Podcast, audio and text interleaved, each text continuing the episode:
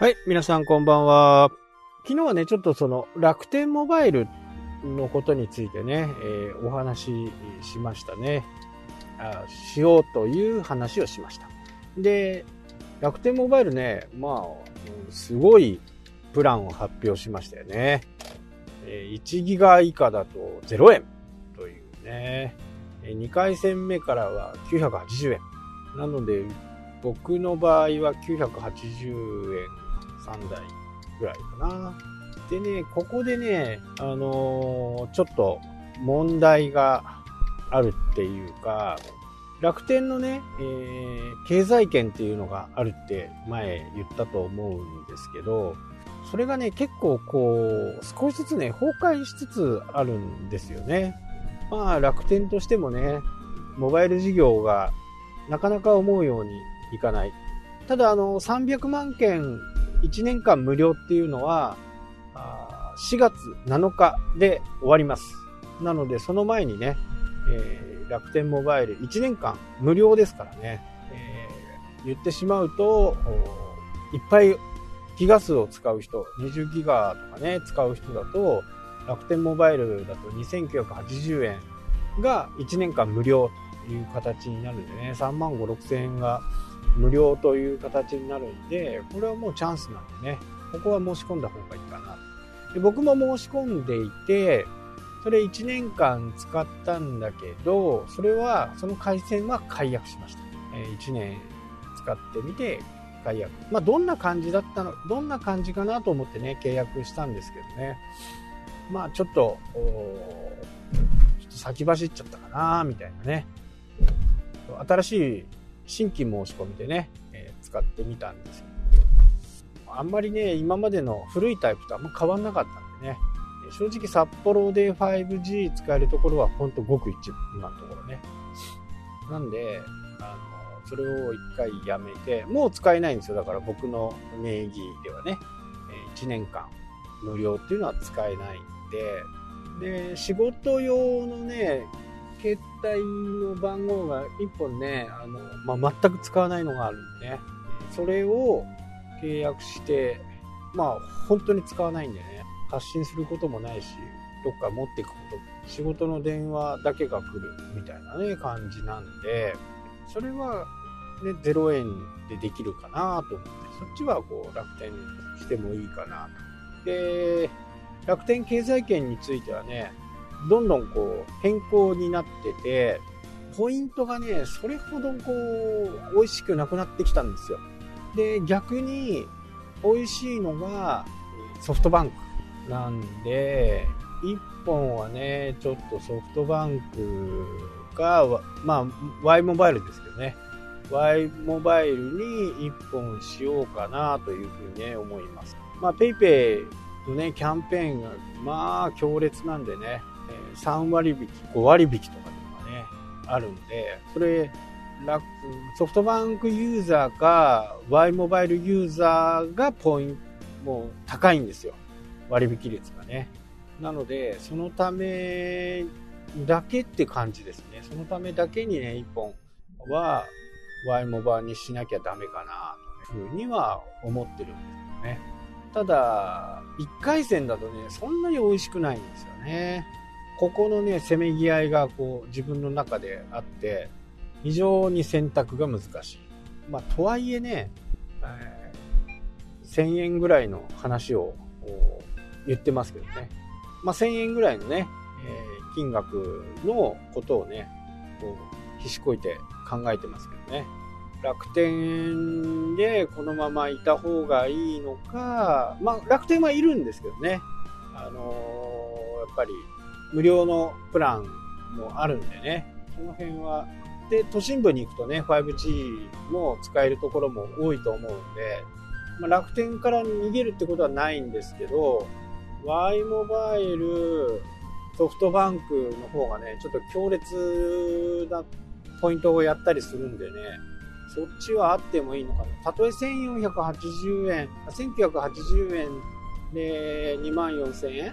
でもその分ぐらいはね、こう買い物で帰ってくるんですよね。50%とかね。なれば。まあそうなった時にどうするかとかね。まあ、ここは非常に難しい問題でね、4月1日から、楽天のね、回線が全部6になるんでね、アンリミテッドとかですよ、確かね。それが6になるんでね。そうなった時に、今度、ワイモバとかがどのくらい攻めてくるのかっていうところをね、ちょっと見ておきたいなというふうにね、思ってます。まあ、それは、今回のね、 PayPay、超 PayPay 祭りとかにはね、使えないんですけどね。ただ、日々の買い物とかもね、ちょっと PayPay は今後相当伸ばしてくるんではないかなというふうに思ってます。なので、1回線ぐらいはね、あった方がいいのかなというふうには思ってるんですけどね。まあ、金額がね、微妙に高い。そこだけですね。そこがクリアになれば、もう間違いなく行くんですけど。まあ、正直、今の生活で1ギガ以上使うところってね、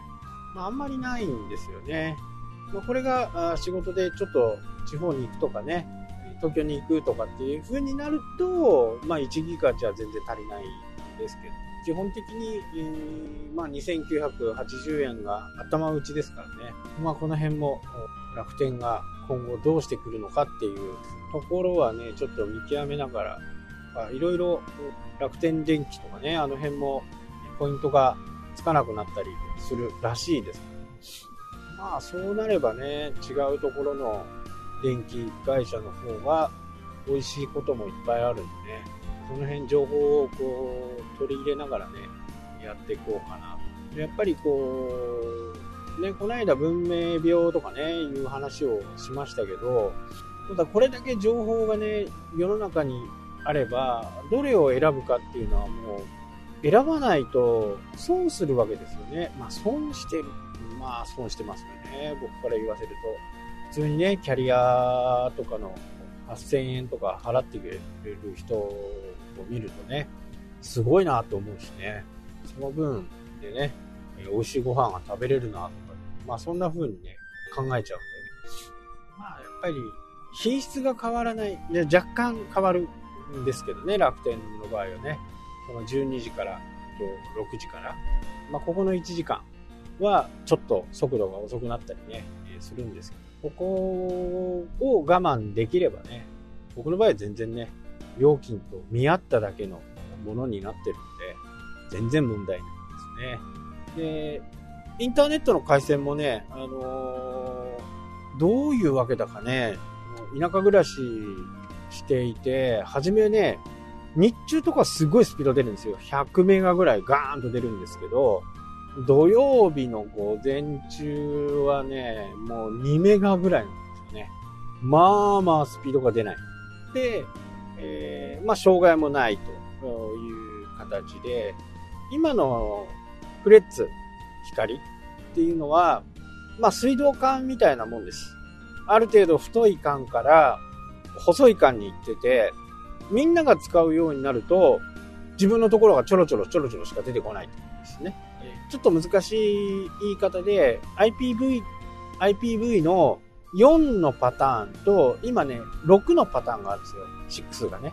で、これ4月1日から6にして、えー、見ようと思います。6はね、その、直なんですよ。その水道管がドーンとくるんですよね。で、4の場合は、こう分岐していくんで、使う人がいればいるだけ、えー、遅くなっていくパターンですね。100メガが2メガになるんで、多分、普通に使う、誰もあまり使わない時間、日中とかね、えー、いうので、うちの周りでほとんど使う人がいない場合は100メガ出てきて、で単純計算でね、50人ぐらいわーっと使うような形になれば2メガになっちゃう。もう2メガだとね、もう全然ちょっとお話にならない。まあそんなね、感じなんですよね。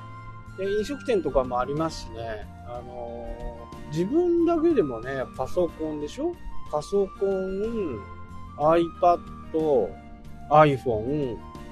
ディスクトップとかね、4台あって、これだけでも4台ですからね。まあ50ぐらいはね、もうすぐ使う人がいるのかな。まあここでね、えー IPV の6を使ってみた感想なんかもね、ちょっと言おうかな。今、世の中的には IPV の6っていうのが、あの、かなり普通になってきてるんでね、その辺がどうなのかなっていうことでですね、えー、今日はね、なんかこんな話でダラダラダラダラ話してしまいましたが、今日はこの辺で終わりとなります。それではまた。したっけ